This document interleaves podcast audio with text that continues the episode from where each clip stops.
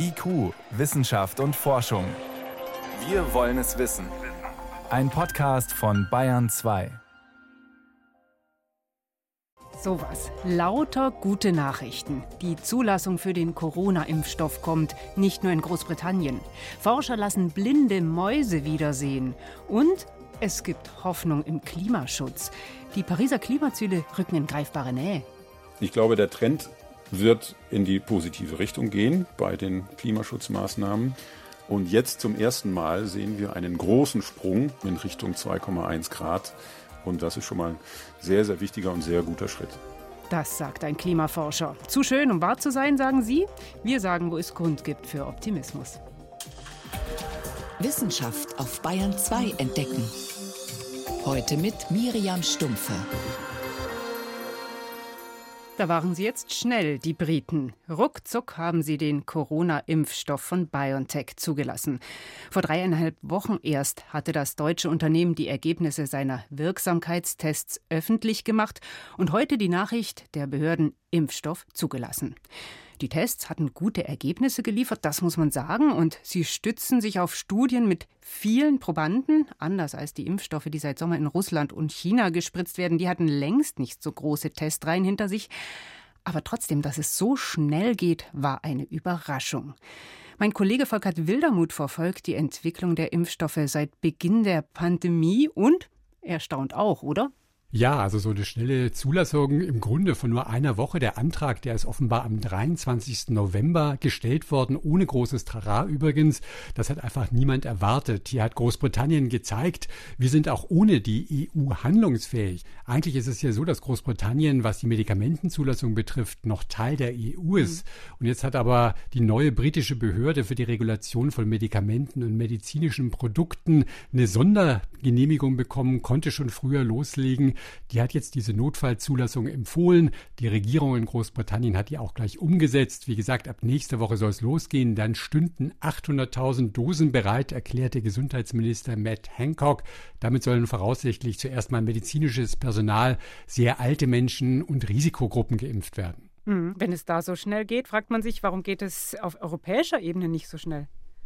Ja, unterschiedliche Länder setzen da unterschiedliche Prioritäten. Heute auf einer Pressekonferenz hat BioNTech gesagt, die haben allen die gleichen Daten vorgelegt, aber in der EU, da soll alles sehr transparent vor sich gehen, damit die Menschen der Impfung auch wirklich vertrauen. Das sehen auch die USA so. Dort wird das zuständige Komitee der Food and Drug Administration wohl sogar unter den Augen der Öffentlichkeit tagen im Livestream, und zwar am 10. Dezember. Soweit wird die EU nicht gehen, aber auch hier wird es am 11. Dezember eine öffentliche Anhörung Förderung geben. Patienten, Mediziner, andere sogenannte Stakeholder, also Gruppen mit berechtigten Interessen, können der European Medicine Agency öffentlich erklären, welche Aspekte sie für die Bewertung der Impfstoffe für wichtig halten. Und das wird das zuständige Komitee dann auch bei seinen Beratungen berücksichtigen. Das ist schon mal ein ganz anderer Ansatz. Das ist sonst nämlich alles hinter verschlossenen Türen, erfährt man nichts von. Ursprünglich sollte diese entscheidende Sitzung der EMA wohl am 22. Dezember stattfinden. Das hat die Financial Times berichtet. In der Zwischenzeit liest man in den EMA-Dokumenten, wird es spätestens der 29. Dezember sein, wenn über BioNTech Pfizer diesen Impfstoff entschieden wird. Der Impfstoff von Moderna, der steht dann spätestens am 12. Januar auf der Tagesordnung. Das wird eine bedingte Zulassung sein. Das heißt, die Impfungen können losgehen, aber die Unternehmen müssen noch Daten zum Beispiel über die Langzeitwirkung oder bestimmte Gruppen nachliefern. Wenn Großbritannien so schnell ist und auch die USA relativ schnell sind, kann uns als EU-Land daraus eigentlich ein Nachteil entstehen? Nein, das wohl nicht. Also das hat BioNTech auf der Pressekonferenz heute auch gesagt. Die haben für dieses Jahr 50 Millionen Dosen Impfstoffe produziert. Nächstes Jahr werden das noch viel mehr sein. Und sie haben gesagt, diese Impfstoffe sollen fair verteilt werden. Es ist also nicht so, dass Großbritannien, die haben 40 Millionen Dosen bestellt, nur weil die die erste sind, jetzt gleich 40 Millionen von den 50 Millionen Dosen geliefert bekommen. So wird es nicht sein. Und man muss sagen, auch Europa ist immer noch wahnsinnig schnell. Und das ist wirklich nur möglich, weil die Unternehmen und Zulassungsbehörden Behörden von Anfang an im Gespräch waren. Schon im Oktober haben die Behörden die ersten Daten bekommen. Das heißt, die kennen den Großteil der Daten bereits, analysieren die schon und mit den Anträgen von BioNTech, Pfizer und Moderna kam dann nur noch die Endauswertung aus Sicht der Firmen dazu. Also der Bewertungsprozess, der läuft schon. Die EU will vermeiden, wie gesagt, dass dieser Eindruck, das wird jetzt alles nur durchgewunken und das soll das Vertrauen in die Impfung letztlich stärken. Und wenn die europäische Behörde dann am 29. Dezember sagt, ja, der Impfstoff ist sicher und wirksam, wann geht es dann wirklich los? Ja, das geht nicht sofort los. Das ist ja erstmal nur eine Empfehlung an die EU-Kommission. Die spricht die Zulassung aus. Theoretisch hat sie 90 Tage Zeit, aber ich gehe davon mal aus, dass das innerhalb von ein, zwei Tagen passieren wird.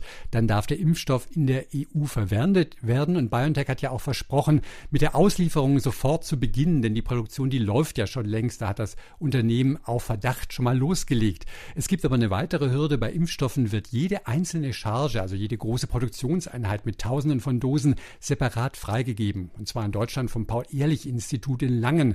Die bekommen eine Dokumentation, die bekommen Prüfdaten vom Unternehmen, auch Proben, die werden dann analysiert auf mögliche Verunreinigungen und so weiter. Aber diese Prüfung durch das PI, die wird nur ein, zwei Tage dauern und dann kann es wirklich losgehen mit dem Impfen. Und wie kommt man dann an die Spritze? Ja, leider kann man nicht einfach zum Hausarzt gehen. Es gibt in allen Bundesländern große Impfzentren. Das wird ganz straff organisiert.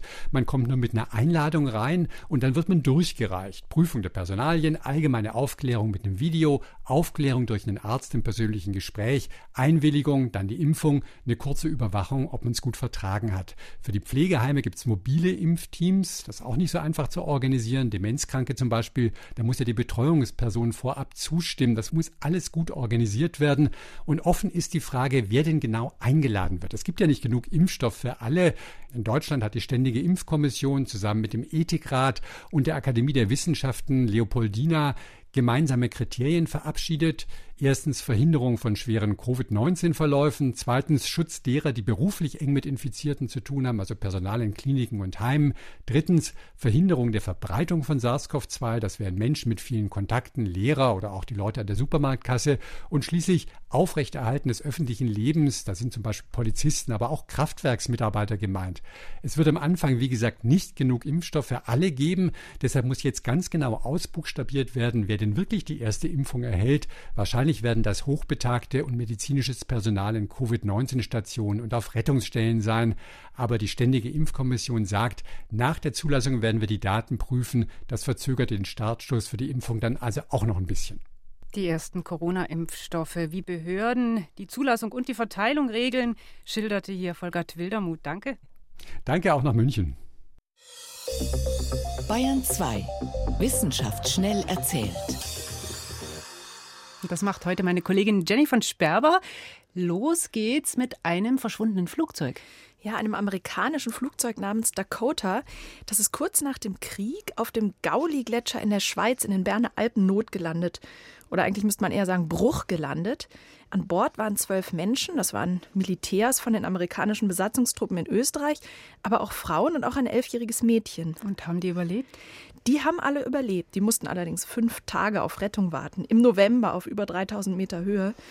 Die Schweizer haben sie gefunden und geborgen. Das war die erste alpine Luftrettung der Welt. Mhm. Aber zurück zu dem Flugzeug. Das ist auf dem Gletscher geblieben. Es wurde eingeschneit und ist im Eis verschwunden. Damals wuchsen die Gletscher noch, ja. ja.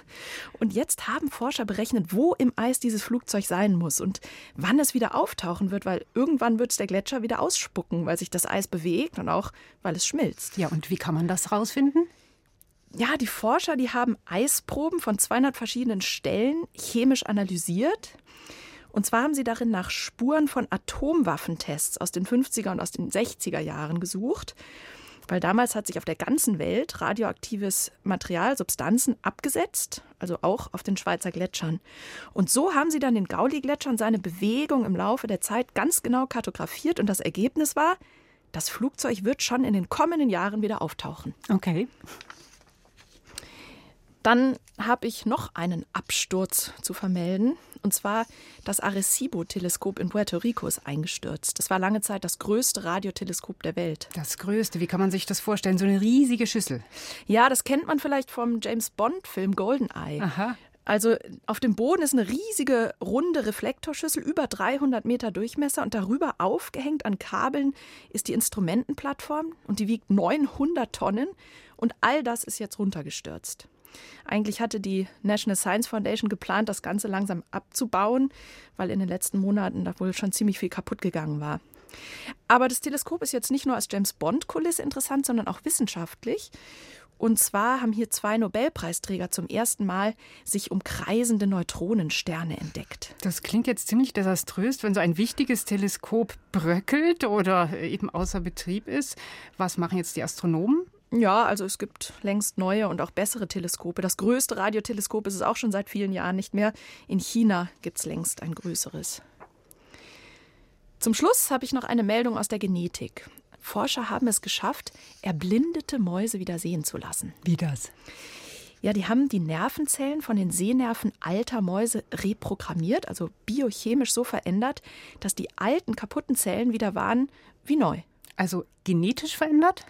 Ja, schon genetisch verändert, aber an den Genen selbst haben sie nichts verändert, weil das Erbgut von einer jungen und einer alten Zelle, das ist ja genau das Gleiche. Mhm. Nur das, was vom Erbgut abgelesen wird und was nicht abgelesen wird, das verändert sich, wenn man alt wird. Also die Markierungsmuster auf den Genen. Das ist das, was man so unter dem Begriff Epigenetik fasst. Ja, genau. Und diese Feinregulierung, die haben Forscher bei den Mäusesehnerven verändert. Und das Ergebnis war beeindruckend. Die Testmäuse mit grünem Star, die haben wieder auf optische Reize reagiert. Heißt das auch was für uns? Können wir bald erblindete alte Menschen heilen? Ja, ob das bei Menschen funktioniert, das weiß keiner. Aber es weckt natürlich Hoffnung in der Medizin, weil vielleicht kann man in Zukunft irgendwann Alterserkrankungen mit diesem Trick heilen. Das wäre das Wunder vom Jungbrunnen. Vielen Dank. Das war Jenny von Sperber mit den Meldungen. Es ist 17 Minuten nach sechs. Sie hören Bayern 2. IQ, Wissenschaft und Forschung gibt es auch im Internet. Als Podcast unter bayern2.de. Wow. Das ist toll. Das war mein erster Gedanke, als gestern diese Meldung aufploppte. Es gibt Hoffnung für den Klimaschutz. Wenn alle Staaten der Welt tun, was sie sich vorgenommen haben, dann könnte das reichen, um die Erwärmung auf 2,1 Grad zu begrenzen. Das ist noch nicht ganz das, was als Ziel im Pariser Klimaabkommen steht, denn es sollen ja deutlich unter 2 Grad sein, aber immerhin, so nah dran an den Klimazielen waren wir noch nie. Bisher hatten uns Wissenschaftler immer vorgerechnet, was wir tun, ist viel zu wenig. Jetzt rücken die Pariser Klimaziele in greifbare Nähe. Ich habe vor der Sendung einen der Wissenschaftler gesprochen, der mitgerechnet hat bei der neuen Analyse, Professor, Professor Niklas Höhne vom New Climate Institute. Und ich habe ihn gefragt, was ist da jetzt plötzlich passiert? Ja, das hat uns selber überrascht, weil wir schauen uns die globale Temperaturerhöhung schon seit zehn Jahren an. Und jetzt zum ersten Mal sehen wir einen großen Sprung eben in Richtung 2,1 Grad. Und das ist ja schon ein sehr, sehr wichtiger und sehr guter Schritt. Woher kommt dieser Sprung? Der kommt daher, dass in dem Pariser Klimaschutzabkommen schon festgelegt worden ist, dass alle Länder auf null Treibhausgasemissionen kommen wollen. Also komplett weg von Kohle, Öl und Gas. Und ja, das war vor fünf Jahren und jetzt gibt es immer mehr Länder, die sich das als Ziel für sich selbst vornehmen. Das hat angefangen mit Kleinländern, dann waren es, war es Großbritannien, dann hat sich die EU das auf die Fahnen geschrieben. Und jetzt als großen Schritt kam China dazu. China möchte klimaneutral werden bis 2060. Und sogar in den USA hat der neue designierte Präsident Joe Biden in seinem Wahlprogramm auch Null Emissionen bis 2050 drin. Wenn man jetzt also optimistisch rechnet und sagt, alle diese Länder, die darüber nachdenken oder das schon umgesetzt äh, haben als Ziel, wenn sie das tatsächlich erreichen, dann kommen wir auf 2,1 Grad bis zum Ende des Jahrhunderts. Also könnte man sagen, so viele gute Klimavorsätze gab es noch nie. Allerdings, es geht um Vorsätze fürs Jahr 2050. Das ist weit weg. Wie sieht es mit realen Maßnahmen aus? Ja, da kommt auch schon die schlechte Nachricht. Das sind die guten Vorsätze und die sind wichtig und die sind schwer genug, überhaupt da eine Einigung zu bekommen. Aber der zweite Schritt ist, das jetzt auch in kurzfristige Maßnahmen umzusetzen. Und da hapert es bei allen Ländern. Also die Emissionsvorhersage, die wir haben in den nächsten zehn Jahren, die ist ungefähr, dass die globalen Emissionen stagnieren, also weder raufgehen noch runtergehen. Mhm. Aber das ist ja weit weg von einem Pfad auf Null. Bei einem Pfad auf Null müssen sie signifikant sinken in den zehn, nächsten zehn Jahren. Und da müssen eigentlich alle Länder mehr tun. Und wenn Sie da mehr tun wollen, da wäre es auch wichtig, dass Sie sich gegenseitig Versprechen machen. Das ist ja eigentlich das, was Teil des Klimaabkommens ist, dass die Länder sich zusagen, wie viel sie reduzieren. Wo stehen wir denn da? Ja, die Zusagen, die Sie unter dem Pariser Klimaschutzabkommen gemacht haben, da berechnen wir derzeit 2,6 Grad, also sehr viel schlechter. Diese Zusagen äh, für die Netto-Null-Ziele, die sind noch nicht äh, bis zum Pariser Klimaschutzabkommen vorgedrungen. Und wenn man sogar nur das anguckt, was die Länder tatsächlich zu Hause umsetzen, dann kommen wir auf 2,9 Grad, also glatt fast ein Grad mehr als diese positiven Versprechungen. Also da herrscht noch eine große Lücke. Aber ich glaube, dass die Versprechungen für 2030, also für die kurzfristigen, jetzt wahrscheinlicher geworden sind. Denn in der Vergangenheit war es immer so, dass kurzfristige Klimapolitik schwierig war, weil man immer auf andere gezeigt hat, die nicht mitmachen. In Europa hieß es oft oder auch in den USA hieß es oft, wir können das nicht alleine machen, wenn China nicht dabei ist. Jetzt ist China aber dabei, geht sogar voran mit einem Netto-Null-Ziel. Deswegen funktioniert das Argument nicht mehr und deswegen glaube ich, dass es jetzt wahrscheinlicher ist, dass auch kurzfristige Maßnahmen umgesetzt werden können. Hm. Jetzt wäre 2020 eigentlich das Jahr, wo alle Länder ihre Klimaschutzzusagen für das Abkommen nachbessern sollten. So war es vereinbart in Paris. Fällt jetzt erstmal aus, weil die Klimakonferenz verschoben ist. Wer muss denn jetzt nachlegen, damit wir nicht bis 2021 warten? Ja, die große Klimakonferenz ist ausgefallen, aber es gibt so einen kleinen Moment am 12. Dezember. Da hat der UN-Generalsekretär eingeladen, äh, dass alle Länder, die schon bereit sind, neue Ziele vorzulegen, das auch zu tun. Und da ist eben die Hoffnung, dass wenigstens einige das tun, insbesondere die EU. Und dann haben wir durch die Verschiebung der Klimakonferenz im Prinzip noch ein Jahr, wo jetzt intensiv auf dem diplomatischen Parkett verhandelt werden kann. Wir sind jetzt in einer viel besseren Position. China ist bereit, etwas zu sagen kurzfristig. Auch in den USA ist jetzt ein anderer Präsident. Insofern können USA, EU und China gemeinsam sich darüber verständigen, was ihre kurzfristigen Ziele sind. Und das wird es dann auch ermöglichen, dass alle anderen Länder nachziehen, weil es müssen immer erst die Großen was vorlegen und dann ziehen die Kleinen nach. Wie optimistisch sind Sie, dass Sie nächstes Jahr, wenn Sie dann vielleicht wieder so eine Analyse machen, auch bei den Prognosen für reale Maßnahmen besser dastehen? Also äh, unsere Prognosen für reale Maßnahmen sind in den letzten Jahren immer kontinuierlich gesunken. Also wir waren vor fünf Jahren noch bei 3,5 Grad und jetzt sind wir bei 2,9. Das ist schon mal ein guter Schritt. Also es passiert was, Länder setzen Maßnahmen um. Ich glaube, der Trend wird in die positive Richtung gehen. Die Frage ist immer, wie schnell und ist es schnell genug? Derzeit sind wir nicht schnell genug. Es klafft eine riesige Lücke und ein Teil der Lücke wird geschlossen werden im nächsten Jahr. Aber wie viel das sein wird, das können wir heute noch nicht sagen. Auf alle Fälle sind wir heute überrascht über das Tempo, in dem diese Netto-Null-Ziele umgesetzt werden. Und vielleicht überrascht uns nächstes Jahr auch die Anzahl der Maßnahmen, die tatsächlich umgesetzt werden. Also die guten Vorsätze für Klimaschutz, die sind schon mal da und werden immer mehr. Vielen Dank, das war Professor Niklas Höhne vom Climate Action Tracker. Ich danke Ihnen.